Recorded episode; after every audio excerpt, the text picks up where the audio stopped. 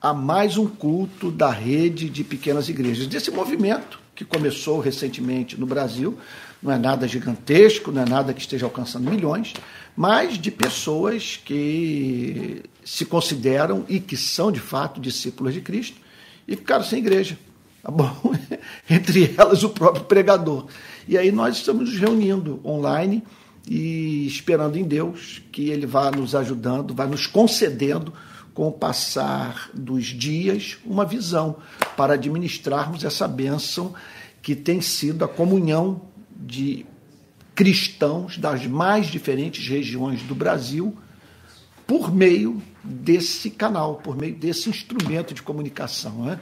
por meio do meu, do meu YouTube. Né? Poderia ser qualquer outro, mas estamos usando o meu porque o meu já está solidificado, já temos aí alguns milhares de, de seguidores, não é verdade? Então, gente, nós vamos agora orar e logo depois passar para a meditação na palavra de Deus. É muito importante que o pessoal que está nos acompanhando em casa, que sabe que a proposta é um culto, que entenda o seguinte: nós não vamos ter louvor, nós não vamos ter a, aquelas divisões de uma liturgia num templo, mas nada impede de, após a pregação, de você, com as pessoas que estão reunidas aí na sua casa, no lugar onde você se encontra, orarem, cantarem e terem, portanto, aquilo que em geral é oferecido num culto, que não será oferecido nessa transmissão. Nós estamos sem louvor, nós vamos estar aqui orando, mas é, é, nós entendemos que transmitir uma reunião de oração aqui direto do, de Niterói não é uma coisa legal de você ficar participando. Então, é, é, é, nós julgamos melhor que você tenha essa experiência no lugar onde se encontra, enquanto que nós resumimos aqui a nossa contribuição ao ato de expor o texto das Sagradas Escrituras. Aí depois aqui, aí e nos, nas demais regiões onde o culto está transcorrendo, os irmãos podem é, então é, conduzir o, re, o, restante do culto da maneira como entenderem. Aqui, por exemplo, a dinâmica é termina, a gente conversa, é, discute o conteúdo da mensagem, a gente ora e, e sempre tem uma refeição a ser feita onde ali é, é, nós temos uma comunhão deliciosa da qual nós não abrimos mão, tá bom? Então é isso, nós vamos agora orar e em seguida é meditar num texto, mais uma parábola de Cristo, mais uma metáfora de Cristo, hoje é uma metáfora que se encontra no Evangelho de Mateus, capítulo 20, a partir do verso 20. Mateus, capítulo 20, a partir do versículo 20. Então vamos ter um momento de oração. Pai Santo, nós invocamos o teu nome, não temos nenhuma outra esperança na vida que não seja o Senhor, não aguardamos mais nada. Senhor, é, estamos certos de que a vida passa e que mais alguns dias, mais alguns meses, mais alguns anos, não sabemos, a nossa cidade estará vazia de nós, Senhor, porque nós não somos eternos. Senhor, exceto do ponto de vista da relação que tu tens conosco, do teu amor por nós. Nós estamos aqui para adorá-lo, porque tu és digno, Senhor. Tu és digno do nosso louvor, porque não há ninguém mais excelente no universo do que o Criador, o nosso Criador. Nós pedimos nessa noite perdão por aquilo que há na nossa vida e que é incompatível com amor nós pedimos perdão por toda área da nossa vida na qual resistimos à voz do Espírito Santo. Pedimos perdão pela nossa teimosia, pela nossa obtusidade, pela nossa lentidão em aprender. Que o Senhor nos perdoe, Senhor. Nós queremos nessa noite agradecer ao Senhor pelas bênçãos que temos colhido. Senhor, tu tens sido gracioso para conosco, tem ouvido a nossa oração não tem permitido que sejamos privados do necessário para viver. Nós o agradecemos pela obra do Espírito Santo, pelas vezes em que ele nos lembra quem somos, Senhor, e o quanto nós dependemos de Ti para viver. Nós te agradecemos por aquele constrangimento do Espírito que faz com que nos arrependamos e tenhamos o desejo de viver uma vida mais bonita. Senhor amado, nós queremos pedir nessa noite que o Senhor socorra os que estão conectados nesse culto e que se encontram é, em período de muita provação. Desempregados, Senhor, endividados, doentes, sozinhos, Senhor, desamparados. Deus de toda graça, socorre esses irmãos. A sua palavra diz que o Senhor é socorro bem presente na tribulação. Eles estão clamando e que o Senhor possa dizer: Eis-me aqui, e de modo a transformar o seu pranto em louvor, Senhor, em ações de graças.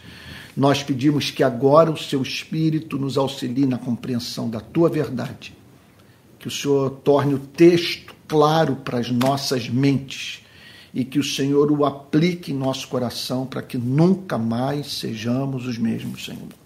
É o que te pedimos em nome de Jesus, com perdão dos nossos pecados. Amém. Amém. Então vamos lá, gente. Mateus, Mateus capítulo 20, versículo 20, né?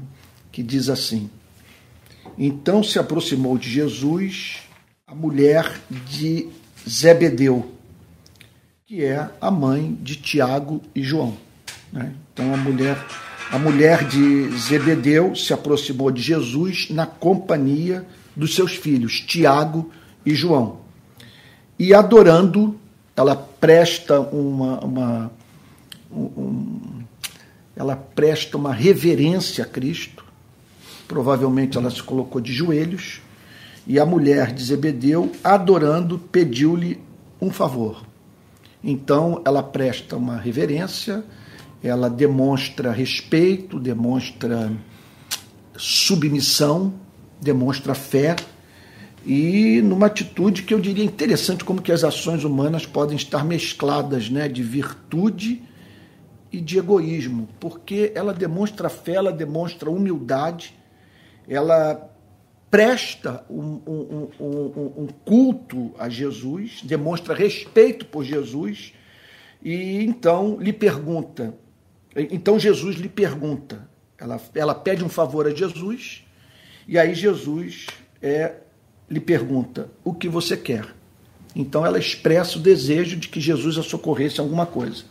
Até esse momento, ela não havia dito o que ela queria. Aí Jesus então pergunta para ela o que você quer. Aí fica essa pergunta aqui, né? Se Deus hoje perguntasse para você o que você quer, o que você responderia? Né? O que você quer? O que você responderia? A resposta para essa pergunta é o que mais pode nos ajudar na vida a conhecermos a nós mesmos. Porque tem uma frase, se não me falha a memória, é do Henry Scougal ele diz o seguinte: a beleza da alma é medida pelo objeto do seu amor. Então mostre-me o que você ama e eu lhe mostrarei quem você é. Então é muito forte. Essa pergunta é feita para você. O que você quer? Ao dar a resposta, você está dizendo quem você é, não apenas o que você quer.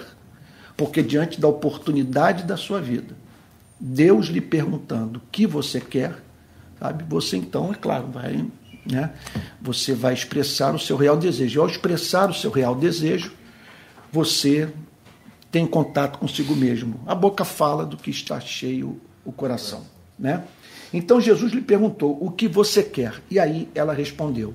Aí que a resposta dela mostra como que a natureza humana é ambígua. É impressionante. Olha só, mande que no seu reino estes meus dois filhos se assentem um à sua direita e outro à sua esquerda. O que impressiona nesse pedido da mulher de Zebedeu, da mãe de Tiago e João, primeiro lugar, acima de tudo, é a manifestação de fé. Ela está certa que Jesus é o rei. Ela, então, quer dizer, ela, ela, ela, ela havia chegado à conclusão que estava diante de alguém muito especial e que haveria de reinar.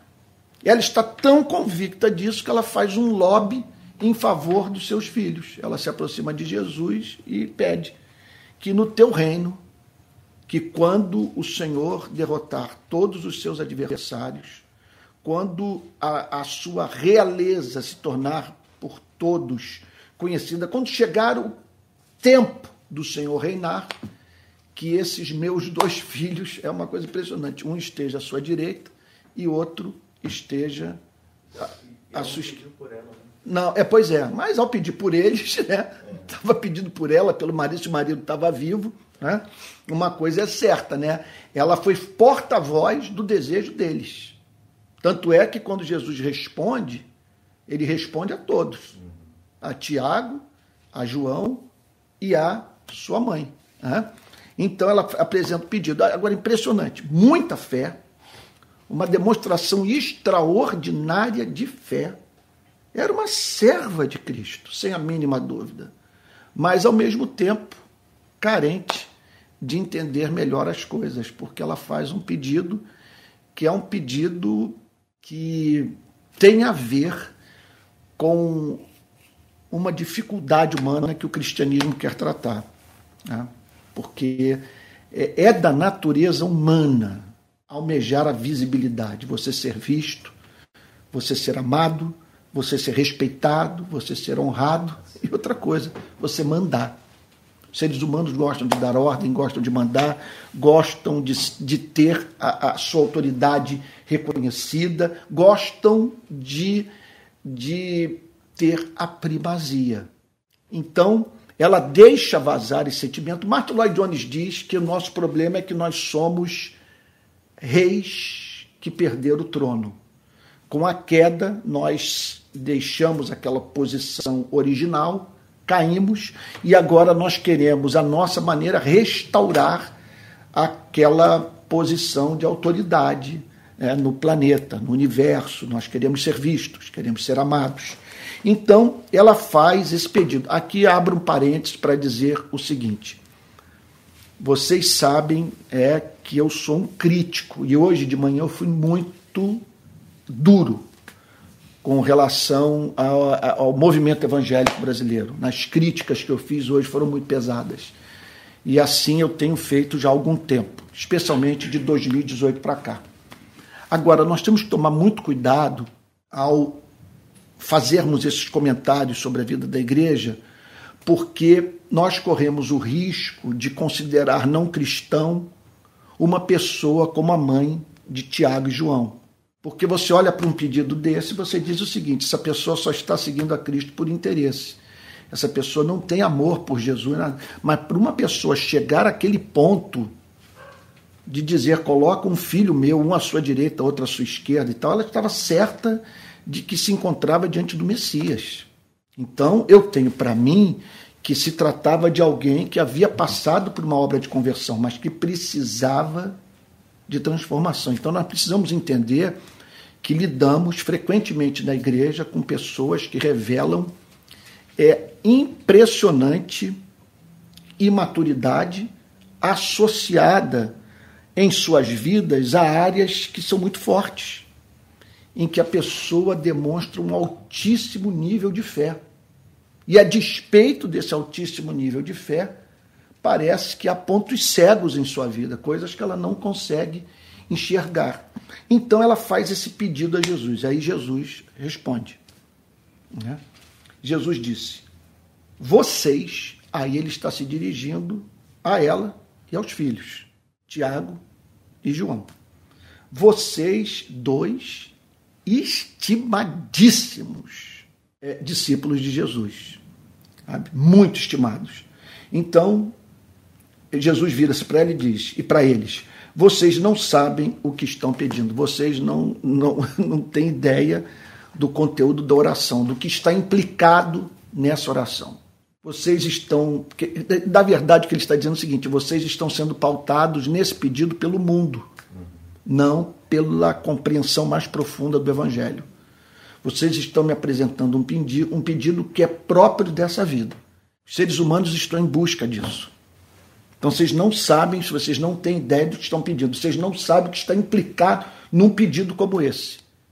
Sabe, das suas, é, é, dos seus fundamentos teológicos, da, da sua dimensão moral, ética e de como que essas relações de poder são transformadas no Evangelho. Então Jesus vira-se e diz: Vocês não sabem o que estão pedindo. É muito, é impressionante esse comentário. Vocês não têm ideia do conteúdo dessa oração, do que vocês estão suplicando a mim. Aí ele faz uma pergunta. Olha só, para começar, será que podem beber o cálice que eu estou para beber? Então, com isso, Jesus deixa é, é, de uma forma muito clara que esse caminho que conduz à glória, à visibilidade, a essa posição, ele admite que há uma hierarquia no reino dos céus. Ele está muito claro. Agora, ele diz o seguinte: que a condição é surpreendente. Que a condição é o sofrimento. Que quando você pede uma coisa como essa, o que você está pedindo é o seguinte: é sofrimento para a sua vida. Porque para você alcançar um posto como esse, sabe, na relação com Deus que não faz acepção de pessoas, você está pedindo o quê? Você está pedindo dor. Você está pedindo dor porque o caminho que conduz à glória passa pela dor. Você está pedindo dor porque esse foi o caminho trilhado por Cristo. Você está pedindo dor porque não tem como você exercer uma função como essa no reino de Deus sem ter apanhado muito, sem ter passado pela escola do sofrimento. Senão, como é que você vai conseguir coordenar, como é que você vai conseguir comandar, como é que você vai exercer autoridade sobre pessoas se você não entende nada sobre a alma humana? Se você é, não teve o seu caráter forjado pelo sofrimento. Então ele diz: vocês não sabem o que estão pedindo. Será que podem beber o cálice que eu estou para beber? O que, que significa beber o cálice que eu estou para beber? O Bom, o sofrimento que ele estava para passar, isso mesmo, Fabiano, o sofrimento que ele estava para passar. Ora, não há passagem que mais projete luz sobre essa do que a do Getsemane. Pai, tudo te é possível, se possível, afasta de mim esse cálice, contudo não seja o que eu quero, e sim o que tu queres. Então ele entendia. Jesus usa uma linguagem do Antigo Testamento. O cálice tem vários significados, e um dos significados do cálice no Antigo Testamento era de um, um, o cálice de um sofrimento, sabe? Alguma coisa que você experimentava, sabe? Alguma coisa que você ingeria e que lhe causava muita dor, atordoamento, agonia. Então Jesus pega essa linguagem do Antigo Testamento e aplica a sua própria vida. Ele estava para beber um cálice. Quer dizer, ele estava para passar por uma experiência profundamente dolorosa. E aí então, ele vira-se para a mãe de Tiago e João e para os seus dois filhos e, e faz essa pergunta: será que podem beber o cálice que eu estou para beber, é claro que ele não está falando aqui sobre beber literalmente vinho, celebrando a vitória da, do, do, do, reino de Cristo e tal, porque esse tipo de cálice qualquer um pode beber, qualquer um tem interesse em beber. Não há mínima dúvida que Jesus está falando sobre alguma provação que eles enfrentariam. E enfrentaram. Aquele que ele falou, Senhor, afasta de mim esse cálice. Né? Afasta de mim esse cálice. É, a mesma é a mesma analogia. Fez a mesma analogia. Então, e eles tomaram o cálice, porque João foi desterrado, João foi parar na ilha de Patmos, sofreu terrivelmente, e Tiago foi morto. Né? Segundo Atos capítulo 12, ele foi executado. Então, será que vocês podem beber o cálice que eu estou para beber? Eles responderam: podemos. Veja, aqui há muita sinceridade amalgamada, misturada com muita é, falta de conhecimento de si próprio, ou falta de autoconhecimento. Porque dentro de alguns poucos dias, os dois cairiam no pé na hora da crucificação, como todos os demais discípulos que deixaram Jesus sozinho. Né? Agora, contudo, depois da ressurreição, do batismo com o Espírito Santo, da obra da graça divina na vida deles, eles foram preparados para enfrentar o sofrimento. Então, é, eles tomaram o cálice. Eles responderam: podemos. Na verdade, é o seguinte, né? é que se você não estiver preparado para responder essa pergunta, você jamais viverá o cristianismo. Vocês podem beber é, o cálice que eu estou para beber, vocês, quer dizer, podem participar da minha agonia, do meu sofrimento em favor da humanidade. E eles disseram: é, podemos. E disseram: podemos, muito embora carecessem da graça de Deus para cumprir aquele pacto, aquela aliança, porque se não é assim, você não tem cristianismo. Porque o cristianismo, o cristianismo, ele, ele é cruel, de uma certa forma. Você sabe como começa, mas não sabe como termina.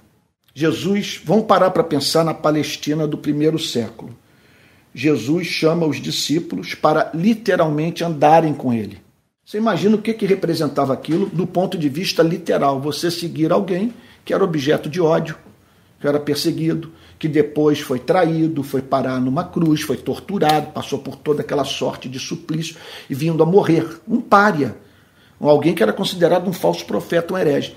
Então aquilo representava um preço altíssimo para o discípulo que o seguia literalmente, literalmente a pé, indo após ele. Era você estar associado com uma pessoa altissimamente complexa. Estar ligado a ele significa você perder seguidores nas redes sociais, você ser perseguido, pessoas desejarem a sua morte. Agora, então, nos nossos dias hoje, nós não nós não somos chamados para segui-lo literalmente, obviamente. Ele não está entre nós. Contudo, nós temos a sua palavra. E segui-lo hoje significa nos submetermos à sua palavra. E a palavra é totalmente. É uma palavra que, que pode colocá-lo, meu Deus do céu, em situações eu chamaria de infernais. Infernais. Porque você vai seguindo, você vai assimilando aqueles valores. Chega uma hora que os valores dizem para você o seguinte: olha, ou você faz a vontade de Cristo e morre, ou é perseguido, ou perde tudo, ou então você preserva a sua vida, mas deixa de se comportar como um discípulo. Sabe? Então, eu tenho vários exemplos assim da nossa experiência aqui no Rio de Janeiro que isso ficou muito claro, sabe? assim de você viver uma situação na qual a fidelidade exigiu de você uma, uma atitude é, que tornava a sua vida muito exposta, até mesmo à morte, à perseguição, a ser mal interpretado, sabe?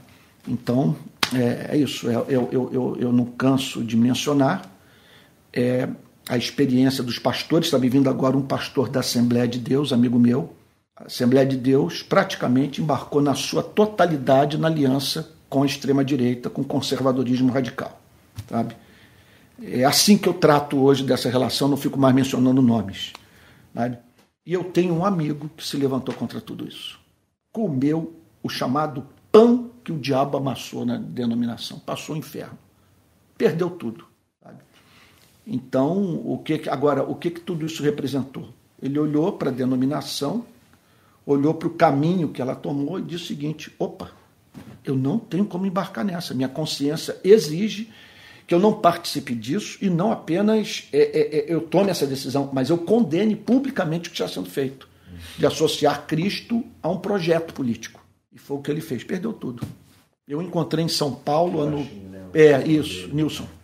Um homem de Deus, um servo de Deus. Ele abriu uma, uma denominação, né? Não, não abriu nada, não, não, não, ele está aí, está tá enfrentando uma batalha. Perdeu inúmeras, o Nilson perdeu um mundo de oportunidade. Nem sei se ele está me ouvindo agora, mas virou um amigo. E nós nos tornamos muito solidários, porque vivemos experiências muito parecidas, o Nilson e eu. Eu perdi muito. Sabe, eu, eu, eu eu hoje observo nas redes sociais que as minhas redes sociais elas estão assim estáticas.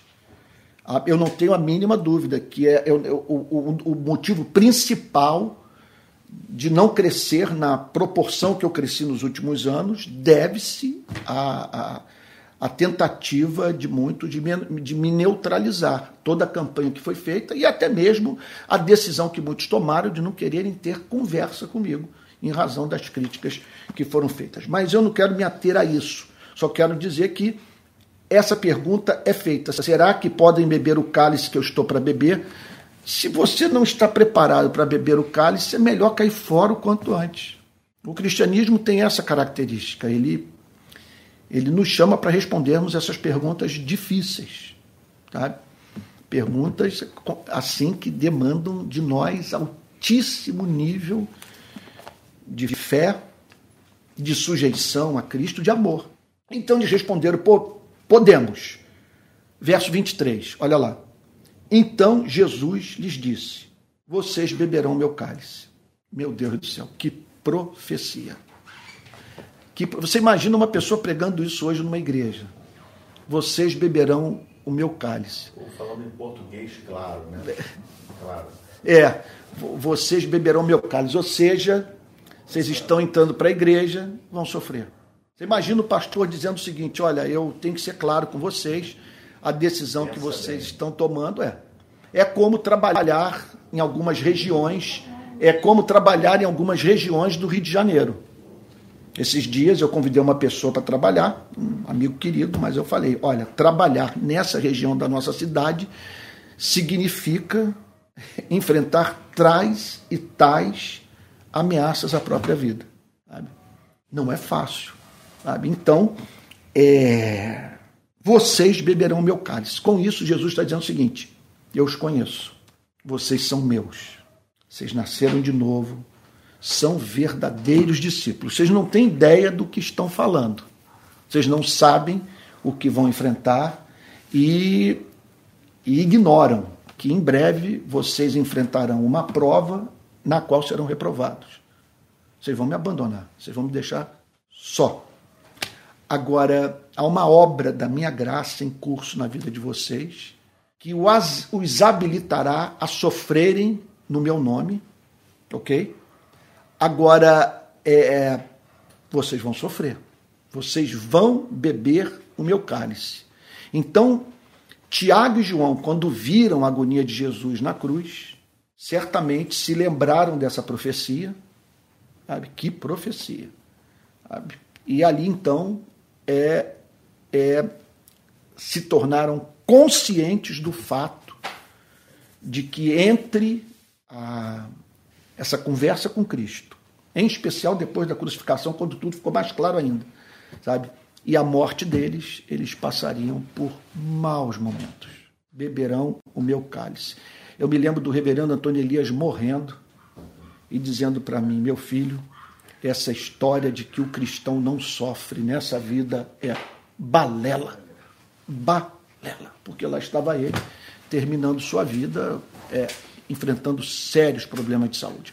Pois não, Emerson, você que está nos acompanhando, o pessoal aqui hoje está participando bastante, esse é o objetivo, e aqui está o sargento Emerson, é, com uma pergunta. O que me chama a atenção é que mesmo ele não sabendo o que ele estava uhum. pedindo, a convicção deles que assim estavam dispostos a morrer Isso. ou sofrer pela pessoa de Cristo. Eles, é. não sabiam, eles não tinham consciência do que iam passar, mas assim a convicção de olhar para aquela pessoa que estava ali e falar não é, ele, o que o Emerson está dizendo é que eles estavam certos que aquela relação é, é demandaria deles sofrimento, que eles seriam, teriam que, que sofrer. Eu, olha, eu vou dizer, eu hoje ah, te falaram que iam tomar o cálice. Quando veio a crucificação, ficou mais evidente ainda. Eles entenderam, é. Não, eles entenderam o recado. O recado é. era muito claro. Talvez Vocês antes disso não tinham noção né, do que não passava. Eles só não tinham noção. Agora, é aquilo, gente. Eu falo mais assim, a questão da afeição da pessoa. Não estou nem dizendo uhum. da, do, do, que eles iriam passar, mas assim, de amar, amar aquela pessoa, é, amar é. Cristo e é, na verdade você não tem, você não recebe da parte de Deus, assim, vamos dizer, para o carro que você está dirigindo, um farol que ilumina a estrada toda. Ele vai iluminando à medida que você avança e à medida que você vai avançando, você vai vendo né, as mudanças que ocorrem. Porque se Deus mostrar, desde o início da sua relação com Ele, aquilo que o aguarda, você não dá conta. Eu hoje eu diria o seguinte: se eu recebesse uma visão com 20 anos de idade, quando eu me converti, do que eu passaria dentro da igreja, do que eu vivenciaria como pastor, eu não me teria me ordenado. Eu não teria buscado ordenação como pastor. Porque é difícil descrever hoje a minha a minha decepção com tanta gente. A minha e assim e, as, e hoje, é claro, né, as críticas que eu acabo fazendo ao sistema. Contudo, não me arrependo do que fiz. Estou certo de que essa era a vontade de Deus para a minha vida e foram de trabalho pastoral 35 anos riquíssimos, sem a mínima dúvida. Mas, do ponto de vista dos sofrimentos, eu não daria conta. Aliás, se alguém me dissesse que eu ia enfrentar com 20 anos de idade, que eu enfrentei nos últimos anos, eu diria o seguinte: não, isso não, não, não faz nenhum sentido. Não é possível que, é, que nessa igreja a qual eu estou me associando agora, eu vou encontrar as pessoas mais canalhas da minha vida. Eu nunca vi, eu nunca vi tamanho volume numa instituição de canalhas como eu encontrei dentro da igreja. De gente mesquinha, de gente sonsa, sabe? De, assim, de gente sem alma sem alma. Jamais eu poderia, quando eu me converti, jamais, se alguém me mostrasse o que aconteceu no Brasil de 2018 para cá, com pastores vendo um presidente da República dizendo que se Jesus tivesse acesso à arma de fogo no primeiro século, ele andaria com uma pistola na cintura e os pastores se calarem diante de uma declaração gravíssima como essa. Se alguém me dissesse que isso poderia acontecer um dia, eu diria o seguinte: não, não é possível. Sabe? Eu poderia até dizer, eu vou me manter no catolicismo, de onde eu vim. Católico, fui batizado, meu nome é Antônio por causa do catolicismo, né, porque eu nasci no dia do santo e tal, sabe? Bom, é aquilo.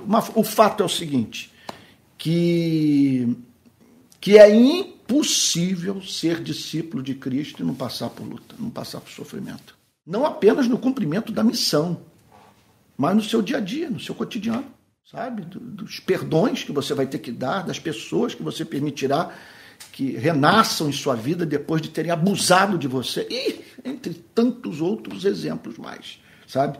Então vamos lá. Eles responderam: Podemos. Então Jesus lhes disse: Vocês beberão meu cálice. É uma dupla afirmação aqui. Vocês são meus, mas vocês vão participar. E a maior prova que vocês são meus é que vocês vão passar pelo meu sofrimento sem negar a fé, sem perder o ser, mas o que os aguarda, usando português popular, é pedreira, vocês vão padecer. Então, é claro que se uma mensagem como essa hoje é pregada nas igrejas do país, os pastores vão perder seguidores, vão perder, sabe? É, eu estou agora fazendo a exposição de Jeremias, verso por verso, né? O livro do profeta, estou há semanas no capítulo 2. Aí às vezes eu fico pensando, cara, o que, é que você quer da vida? Você está querendo realmente que, uh, alcançar mais pessoas com esse tipo de pregação? Sabe? Mas aí o que, que eu posso fazer quando eu vejo o cenário e quando leio o livro de Jeremias e vejo o que, que Jeremias falou, que é atualíssimo. Atualíssimo. Impressionante como que a, a, as profecias de Jeremias se aplicam aos dias de hoje. Na verdade, é o seguinte: nós vemos nos dias de Jeremias certos princípios sociológicos, espirituais, sabe, que estavam presentes naqueles dias e que estão presentes nos dias de hoje. Mas vamos prosseguir. Vocês beberão meu cálice. Agora, quanto a sentar à minha direita e à minha esquerda, e aqui Jesus admite uma hierarquia. Admite. É, verdade. Quanto a sentar, a sentar à minha direita ou à minha esquerda, é claro que ele não está falando sentar à minha esquerda, à minha direita, nesse mundo. Não faz o mínimo sentido, porque ele disse que o reino dele não era desse mundo esse trono não seria visto nessa vida, de modo que é, essa posição de liderança, sabe? Então, quanto a isso, eu tenho minhas dúvidas se a mulher de Zebedeu, a mãe de Tiago e João, tinha ideia do que ela estava falando. Talvez ela estivesse experimentando um reino temporal como o de Davi. Aqui está o segundo Davi, mas muito mais poderoso, porque Davi não operava milagre.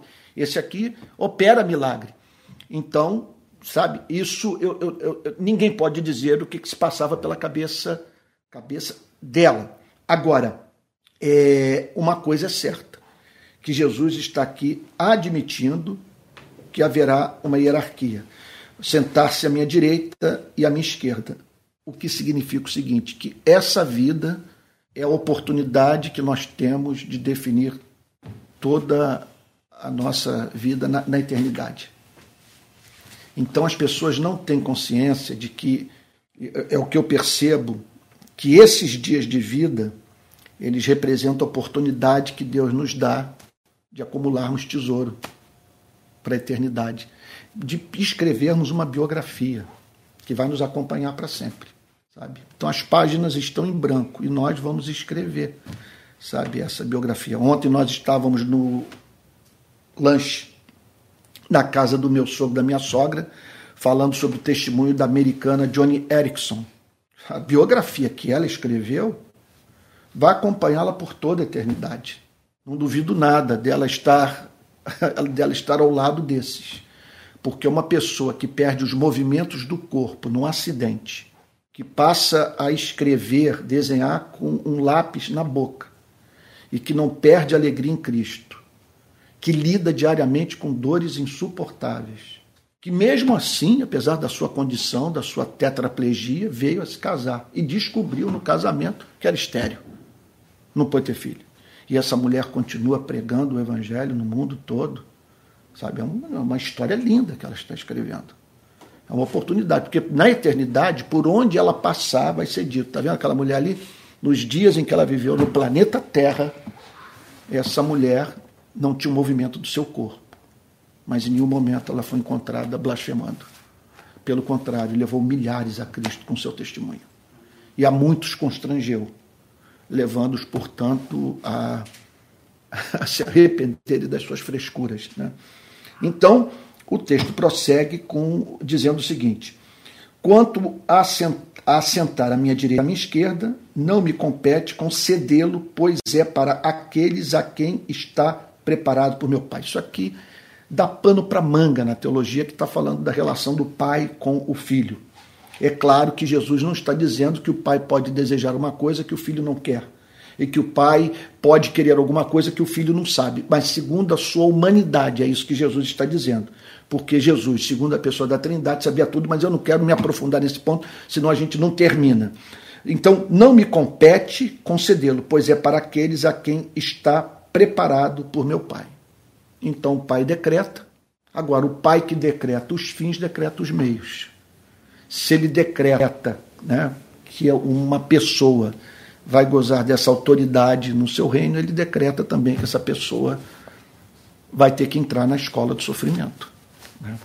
Vai ter que pagar o preço. Né?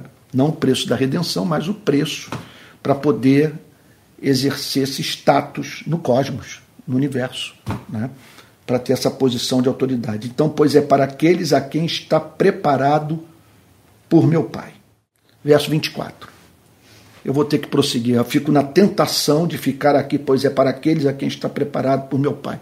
É uma passagem que, sem a mínima dúvida, ensina a doutrina da predestinação. É para aqueles a quem está preparado por meu Pai. O Pai decreta. O Pai decreta não apenas a redenção, mas o lugar de cada um no reino dos céus. Isso é ensinado com muita clareza. É um dos maiores mistérios do cristianismo. A gente é interessante, né? Porque a gente a gente não consegue deixar de ver a nossa vida em termos de predestinação.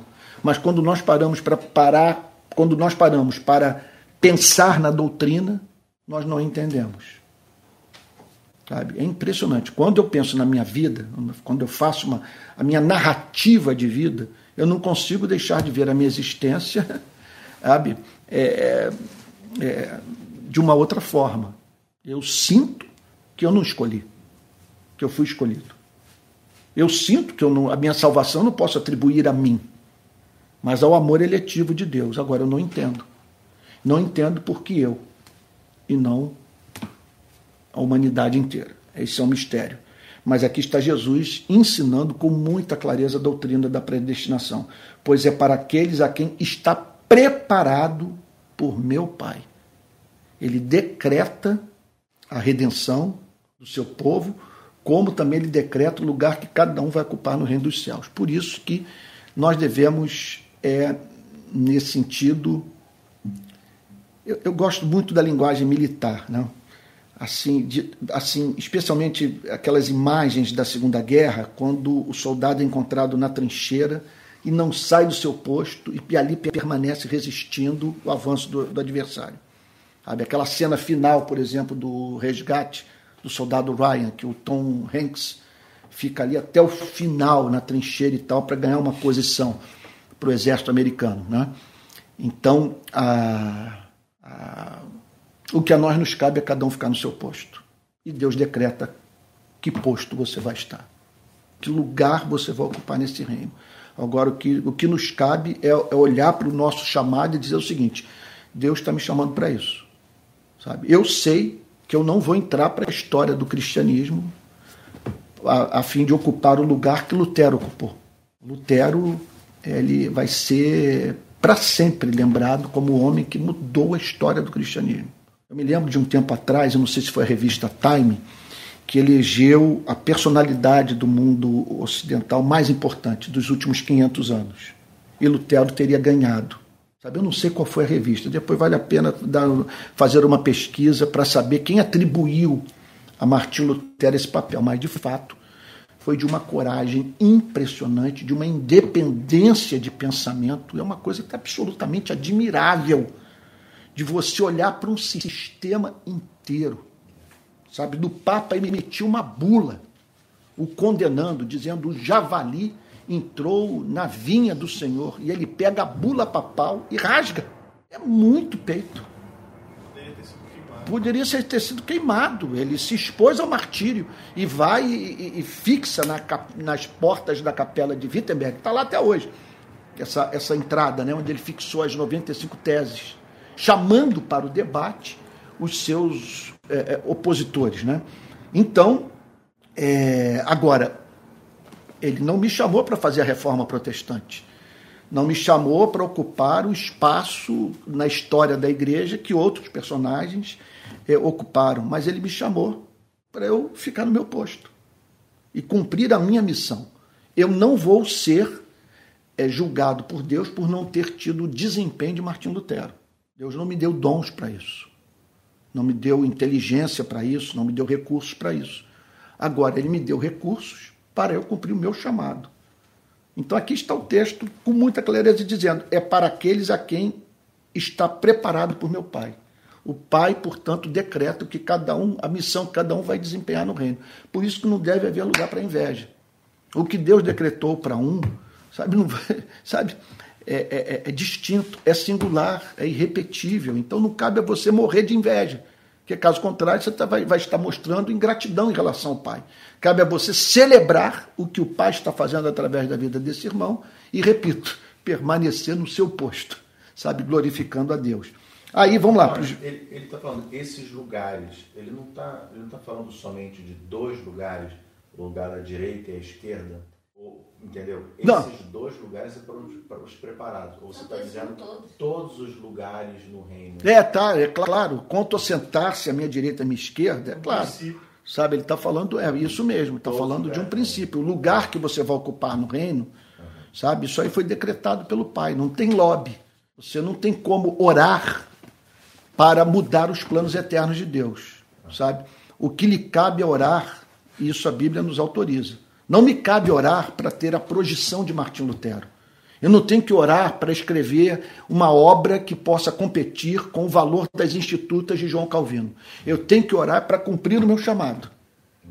Isso, isso que Jesus está dizendo aqui. Então, verso 24, vamos prosseguir, tá bom? Olha só, meu Deus, já, já, já avançamos muito no horário. Quando os outros dez discípulos ouviram isso, aí então, os outros dez discípulos que significa que Tiago e João, meu Deus, dois grandes servos de Deus, pensar em João. Cara, João, o autor do Evangelho, que o Evangelho dele é um negócio maravilhoso, do, do autor do livro de Apocalipse. Então, olha lá. Então, os outros dez discípulos ouviram isso e ficaram indignados com os dois irmãos. E aqui nós estamos diante da, da revelação da raiz das desavenças entre os cristãos, do que aconteceria na história subsequente do cristianismo. Porque essa disputa de poder, que é a principal causa da divisão entre os cristãos em suas igrejas. Não é teologia. A gente, sabe, olha e, e, e a gente pensa que a igreja se divide e tal, porque você tem uma parte que está defendendo a doutrina e uma outra parte que está defendendo é, uma heresia. É claro que isso existe. É claro que sempre houve na história do cristianismo quem se levantasse para defender a verdade num contexto em que pessoas estão brincando com a Bíblia. Sabe, eu vi essa semana pessoas falarem sobre a inspiração das Sagradas Escrituras de uma forma tão leviana, sabe, que deu vontade de Deus dizer para elas: vocês estão brincando com o cristianismo. Se esse é o conceito que vocês têm da Bíblia, o cristianismo acabou na vida de vocês e na vida daqueles que os ouvem. Mas eu não quis entrar no debate, porque também nem acho que a internet é um bom lugar é, para isso. Mas quando nós vemos a igreja se dividindo em torno do periférico, sabe? E muitas vezes nem por doutrina, mas por outras questões mais, a raiz está no orgulho, a raiz está na vaidade, a raiz está. Né, olha, aqui no primeiro século, veja só, 12 homens na companhia literal de Cristo e uma desavença entre eles. Com 10 homens indignados, com a pretensão de outros dois de exercerem a primazia sobre os demais. Então, o que o texto está aqui nos ensinando é o seguinte: que se esse for o princípio, se essa for a força motriz da nossa relação com a igreja, acabou o cristianismo. Sabe? Então, os dez ficaram indignados. Olha, o texto diz assim. É... Pai, hum? também chama a atenção como o poder do evangelho mudou eles, né? Ah, sim. Porque depois eles foram encontrados vivendo humildemente na presença de Deus. Agora, vocês, olha só. Então, quando os outros dez discípulos ouviram isso, ficaram indignados com os dois irmãos. Então, agora observe que nem por isso Jesus largou os doze. Nem por isso Jesus deixou de investir na igreja. Nem por isso Jesus deixou de os amar. Então, ninguém tem motivo nessa vida para por causa dos defeitos da igreja, deixar de se relacionar com a igreja. Sabe? Não faz nenhum sentido. Jesus insistiu em amá-los, apesar dessa conversa macabra, vamos assim dizer, que eles mantiveram, né? dessa, dessa disputa né? de ego, de, de, vaidade. Então, o texto diz: é, você, é, os discípulos ficaram indignados com os dois irmãos. Então, Jesus, chamando-os para junto de si, aí Jesus chama os doze. Olha, venham conversar comigo. É, é muito bonito isso. A sua preocupação em fazer pontes, a sua preocupação em reconciliar, sabe? Totalmente diferente do espírito que hoje você vê nas redes sociais. O sujeito pega uma discussão como essa e trata de dar visibilidade para ela, de avultá-la, de tornar é, o pecado mais grave ainda, de agravar a ofensa. Jesus simplesmente os chama para os reconciliarem. Olha só, então ele chama para perto dele, dele. Essa, essa atitude é belíssima. Então, Jesus chamando-os para junto de si. Porque era coisa de você chegar e dizer, cara, eu não, não, eu não dou mais conta de me relacionar com vocês. Vocês são muito, muito soberbos, vocês são intratáveis, vocês não aprenderam nada depois desse tempo todo de relacionamento comigo. Como que vocês podem cair nessa mesquinharia? Mas não. O texto diz o seguinte: olha só, que Jesus os chama Jesus chamando-os para junto de si, porque os amava, né? disse: Vocês sabem como que a coisa funciona no mundo. Vocês sabem como que a coisa funciona em Brasília, no Palácio do Planalto, no Palácio Guanabara, como que as coisas funcionam em Washington, em Paris. Vocês sabem que os governadores dos povos os dominam. Vocês sabem que assim funciona no mundo inteiro. Quem exerce cargo de autoridade, ok? Tem a tendência de se deixar corromper pelo poder e dominar pessoas. E, e, e, e usar as pessoas como marionetes. De, quer dizer, eles é, há uma tendência desses homens de usarem o poder em benefício próprio. Eu não tenho nenhuma ilusão com relação ao poder tenho nenhuma ilusão, tenho nenhuma ilusão. Não, eu não, por exemplo, o governo que saiu, o governo atual, me parece que o que saiu é muito pior. Mas não tenho nenhuma ilusão com relação a esse. Não tem homem em posição de poder sempre foi um problema. A natureza humana nunca se deu bem com isso. Há uma tendência do ser humano se corromper.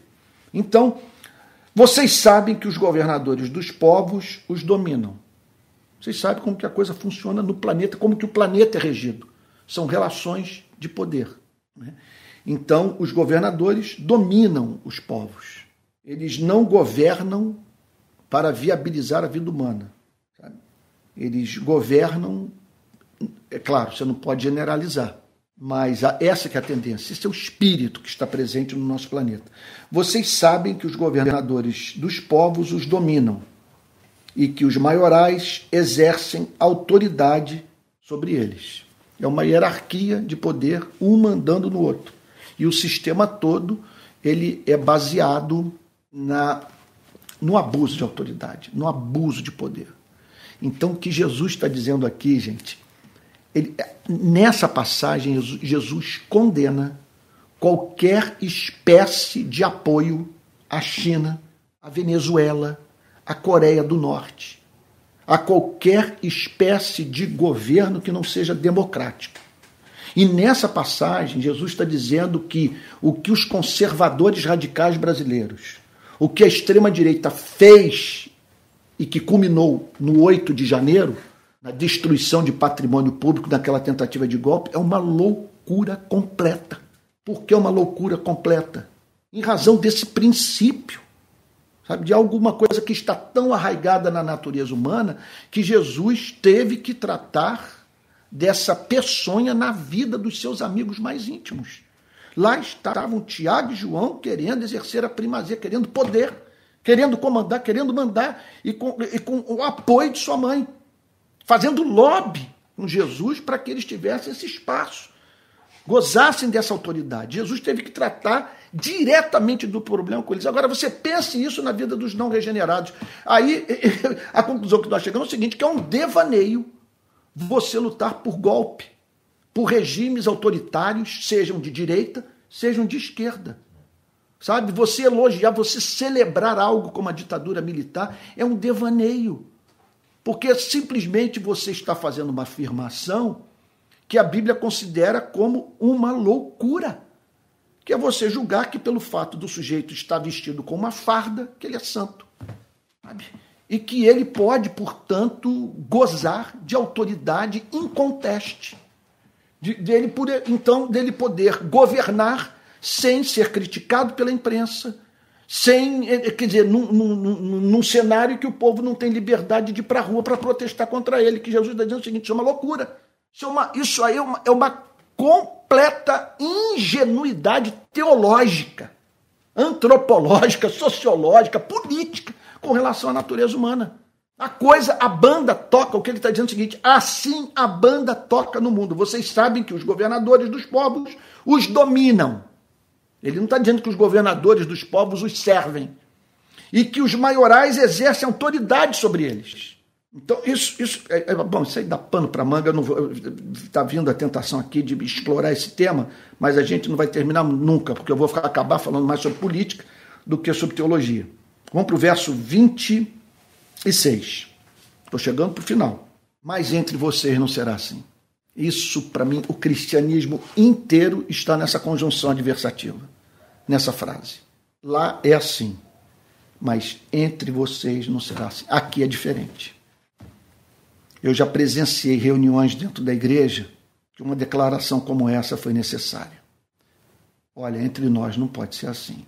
De você chegar para um líder e dizer o seguinte: isso vale para a sua empresa, isso vale para a multinacional onde você trabalha, isso vale para o mundo corporativo, mas aqui é completamente diferente. Sabe? Então, poderia multiplicar os exemplos. Aqui não se trata dessa maneira funcionário. Isso vale lá para o seu ambiente de trabalho, mas aqui é reino de Cristo. Aqui é uma cidade edificada sobre um monte. Aqui nós estamos querendo dizer para as corporações como que elas devem tratar os seus funcionários. Então não traga esse espírito aqui para dentro, que aqui é diferente. Lá, por exemplo, vale a eloquência. O cara é eloquente, ele fala bem público. Então vamos colocá-lo como vendedor. Agora aqui, caráter, é mais importante que talento. Ele pode ser eloquente, vender bem o produto, mas não abrimos mão de valores. Ele tem que ser crente, tem que ser uma pessoa de oração, tem que ser alguém fiel a Cristo. Mas entre vocês não será assim. Não, olha, aqui o cristianismo inteiro está nessa declaração, porque Jesus está dizendo o seguinte: que a igreja tem que ser uma cidade edificada no monte. Tem que ser alguma coisa para a qual não há paralelo no mundo. Mas entre vocês não é assim. Assim funciona do lado de fora, mas aqui é diferente. Mas entre vocês não será assim. Nada para mim foi mais grave nesses últimos anos do que ver os evangélicos com comportamento idêntico nas redes sociais aos não evangélicos. Não apenas dizendo as mesmas coisas, mas dizendo as mesmas coisas e, e de modo idêntico. Porque no cristianismo é o que você fala não é mais importante do que o modo como você diz as coisas. Se a forma como você fala é estúpida, a sua mensagem está maculada. Sabe? Então ele diz assim: Mas entre vocês não será assim. Que coisa, meu Deus do céu. Isso deveria estar escrito na porta de toda igreja. Toda reunião de liderança deveria começar dessa maneira. Mas entre vocês não será assim. Pelo contrário, aqui é o oposto. Quem quiser tornar-se grande entre vocês, quem tem ambição de servir de uma forma mais extensa, quem quer ser especialmente usado por Deus, que se coloque a serviço dos outros. Quer dizer, ambição não é mandar, ambição não é ser. É... Está me vindo uma palavra que eu não acho boa. Estou vivendo a palavra paparicado adulado. Não, com vocês não é assim. A meta não é vocês serem adulados. A meta não é quando, sabe, está na fila do refeitório da igreja, vocês são os primeiros a ser servidos, vocês não entram na fila. Sabe? Quer dizer, quer dizer, entre vocês não é assim. Entre vocês, o chamado é, não é para liderar. O chamado é para servir. O chamado é para vocês viabilizarem a vida dos outros. Esses dias eu li um livro de um camarada que não é nem crente. Assim, é um economista ganhador de prêmio Nobel, Amartya Sen. E ele apresenta um modelo de sociedade que eu não vi presente na cabeça da maior parte dos pastores que eu conheço. Ele diz o seguinte, que a sociedade que deveria funcionar de uma tal maneira que ela aumentasse o nível de liberdade humana o que é o nível de liberdade humana? Para que as pessoas fossem tornadas progressivamente livres para manifestar a sua personalidade, os seus dons, os, teus, os seus talentos, a fim de servirem à humanidade. Então ele fala sobre eh, você ser livre politicamente para poder participar da vida pública, você ser livre intelectualmente, você ser livre da fome, você ser livre da nudez, você ser livre do medo, você ser livre de morar num bairro onde não tem água encanada, onde não tem luz. Você liberta o homem. Ele diz o seguinte: chamado é esse, a vida política. Tudo deveria funcionar visando essa, essa, esse propósito, libertar os seres humanos para que eles vivam na altura do seu potencial é, de seres humanos. Então, Jesus está dizendo isso. Vocês, é, quer dizer, quem quiser tornar-se grande entre vocês, na verdade, o que ele está falando é o seguinte: que vire escravo. Trate de pegar a sua toalha, a bandeja de água e lavar os pés dos irmãos. Que se coloque a serviço dos outros. Verso 27, penúltimo verso da noite. E quem quiser ser o primeiro entre vocês, que seja servo de vocês, que seja o escravo, que seja aquele que vai fazer o trabalho anônimo, que não aparece. Eu acho assim que não tem figura que que mais me ajude a ter uma ideia dessa, desse papel do que a do garçom. Eu acho a figura do garçom assim extraordinária. Quando bom garçom é impressionante. Ele, você não se sente vigiado por ele, nem ele se intrometendo na sua conversa, mas quando você precisa, ele por mágica, ele aparece do seu lado. Ele vê que o copo ficou vazio, ele oferece outra garrafa, porque a que você estava bebendo acabou. Enfim, é, cai o talher, ele, ele, vai lá e pega. Ele, ele, ele, ele está sempre ali para viabilizar aquele seu momento de prazer da forma mais discreta. E você entra no restaurante sai vendo esse garçom como coadjuvante da sua felicidade. Ele está em pé ali, enquanto você está celebrando com sua família, sabe? Você entra ali careta, depois começa a beber, fica, ele está vendo tudo. Tem garçom que pega o cliente e que o leva até a porta, coloca dentro, literalmente, do Uber, porque o cara entra sóbrio e sai bêbado. Então, é impressionante. Eu gosto sempre, quando eu estou no restaurante, de, de, de agradecer o garçom por esse trabalho. Então, o que Jesus está dizendo é o seguinte, que nós fomos chamados para agir assim para fazer o trabalho do garçom, o trabalho daquele que tem que não vê problema em ser coadjuvante de uma história, de servir as pessoas. E o que Jesus está dizendo é o seguinte: que o Pai está vendo e que uma pessoa portadora desse espírito está habilitada a ser posta em posições estratégicas para servir o Pai. A probabilidade é grande, o que Jesus está dizendo é dessa pessoa ser especialmente honrada pelo Pai. Até porque você ser governado por alguém que o serve é o que o Jonathan Edwards diz. Por que, que não vai ter inveja no céu?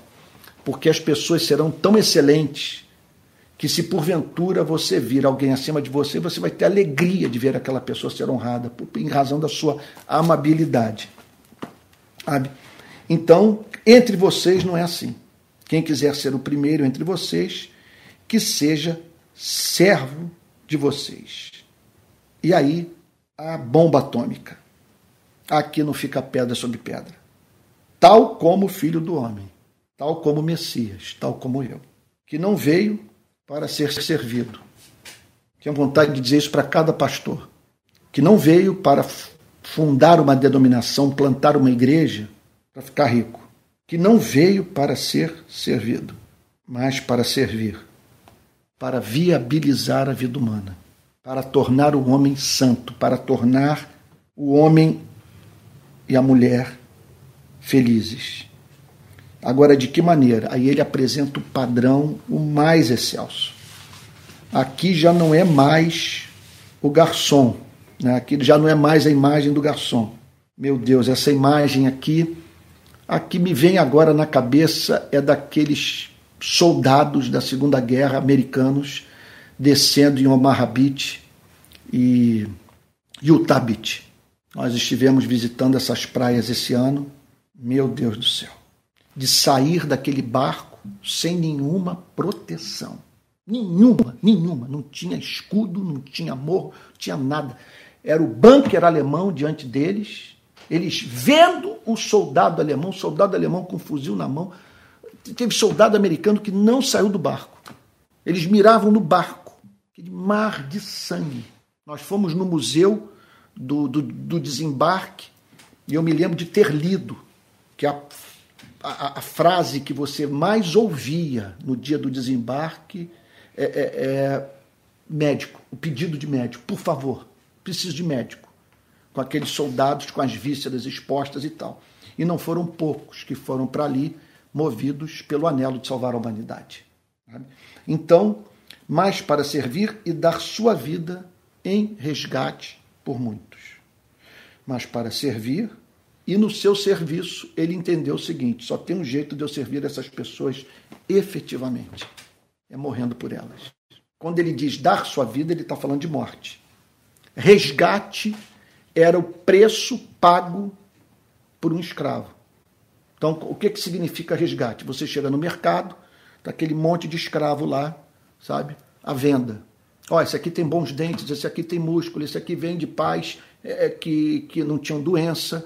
Olha, essa aqui, ela é forte, sabe? Ela vem de uma família que é como gado, gado mesmo. Você pega as, as, as propagandas, os, os, oh meu Deus, como é que se fala? Na seção de classificação, os anúncios vinham justamente assim, sabe? Falando da força e tal, que podia ser trabalhar em casa, podia trabalhar na lavoura e tal. Então, como é que se comprava um escravo, um escravo no primeiro século? Resgatando. Você fazia o resgate, o cara dizia o preço, você pagava o preço e o escravo passava a ser seu, ser propriedade sua. E Jesus é, usa essa linguagem para dar sua vida em resgate, para comprar os que eram escravos para se tornarem filhos e filhas de Deus. Aqui, portanto, nós estamos diante da teologia da, da, da morte de Cristo, da morte vicária de Cristo, né, para dar sua vida. Então, e aqui Jesus se apresenta como paradigma do serviço, né, e do serviço sacrificial. O chamado, portanto, que Jesus apresenta para os discípulos é o seguinte: eu os estou chamando não para mandar, eu os estou chamando para servir. De que maneira? Sacrificialmente, dando sua vida pelo próximo. Aí então nós entendemos, contudo, é, aí nós somos levados a finalmente entender isso aqui. Olha só. O apóstolo Paulo, anos depois, certamente familiarizado com essa mensagem de Cristo, porque os discípulos é, que andaram com Cristo, né, Paulo não foi contemporâneo de Cristo, assim, quer dizer, não fez parte daquele grupo originário, só viu Cristo depois de Cristo morto. E aí então Paulo, anos depois, foi habilitado a escrever o seguinte: Tenham entre vocês o mesmo modo de pensar de Cristo Jesus que, mesmo existindo na forma de Deus, não considerou ser igual a Deus algo que deveria ser retido a qualquer custo. Pelo contrário, ele se esvaziou, assumindo a forma de servo, tornando-se semelhante aos seres humanos e reconhecido em figura humana. Ele se humilhou, tornando-se obediente até a morte e morte de cruz. Por isso, também Deus o exaltou sobremaneira e lhe deu um nome que está acima de todo nome para que ao nome de Jesus se dobre todo joelho nos céus, na terra e debaixo da terra, e toda língua confesse que Jesus Cristo é o Senhor, para a glória de Deus Pai. O que Jesus está dizendo é o seguinte: é que, quer dizer, para os discípulos, que depois foi interpretado teologicamente pelo apóstolo Paulo: olhem para mim, eu vim para servir, mas o que me aguarda é a chegada daquele dia em que todo joelho vai ter que se dobrar. Porque esse é o método de Deus. O caminho que leva à glória é o caminho do serviço, do amor sacrificial. É isso. Vamos orar? Vamos falar com Deus. Emerson, você pode orar aqui por nós? Pedir, você pode sentar aqui aí para orar por nós nessa noite. Pedir para o nosso soldado, duplamente soldado né, de Cristo. Amém. Então vamos orar com Emerson, gente. Pai Santo, louvado seja o teu nome, Senhor. Obrigado, Pai Santo, por essas palavras. Obrigado por nos lembrar, Senhor, quem nós somos em Cristo Jesus. Sim, meu Deus. Estamos aqui, Pai Santo, para servir, Senhor. A exemplo do nosso Senhor Jesus Cristo, que foi para a cruz, Senhor pelas nossas vidas, devemos fazer o mesmo pelo próximo. Sim, meu Deus. Dai-nos graça para isso, Pai Santo.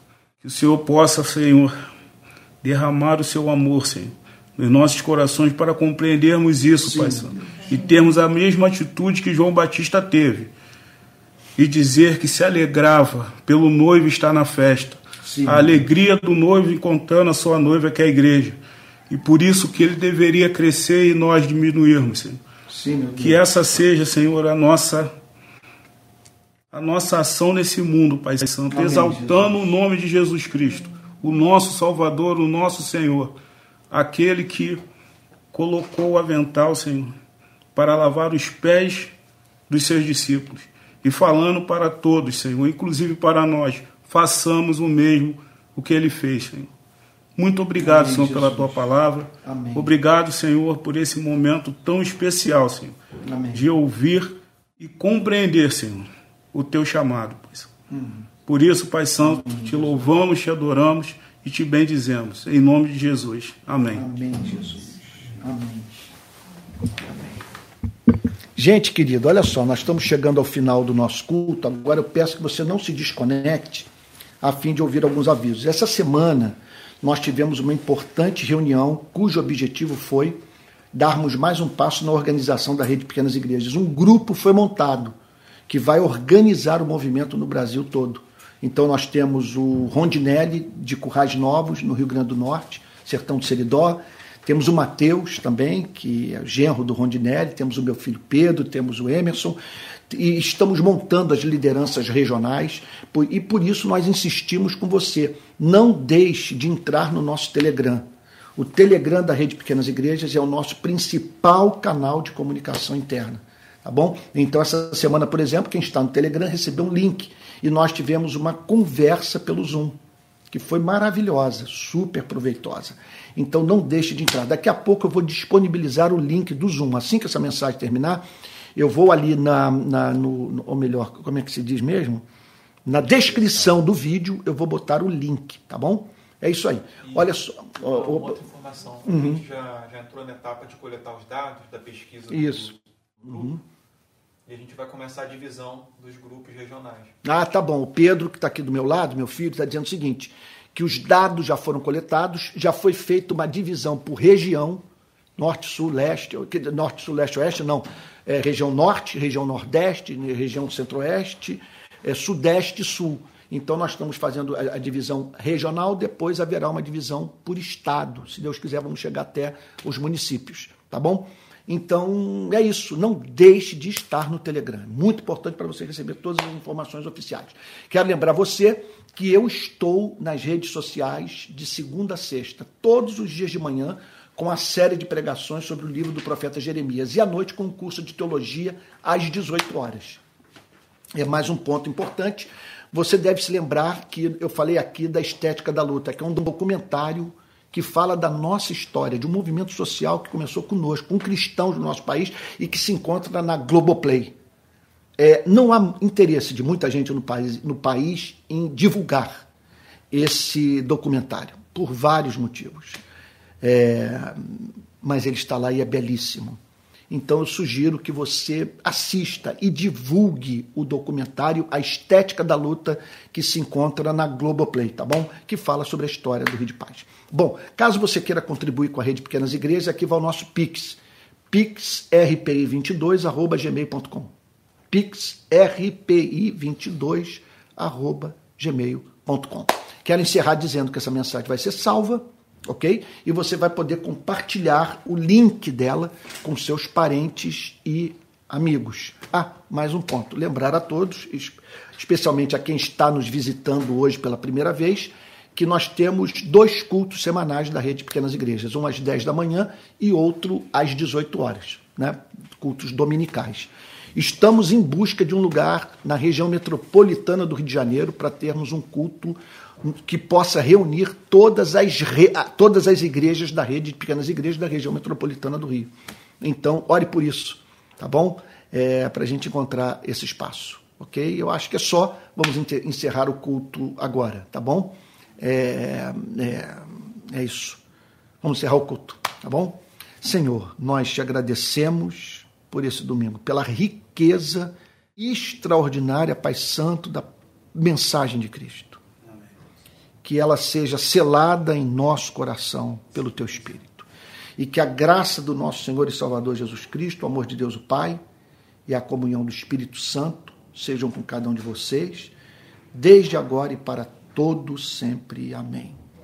Fico Jesus, uma boa noite.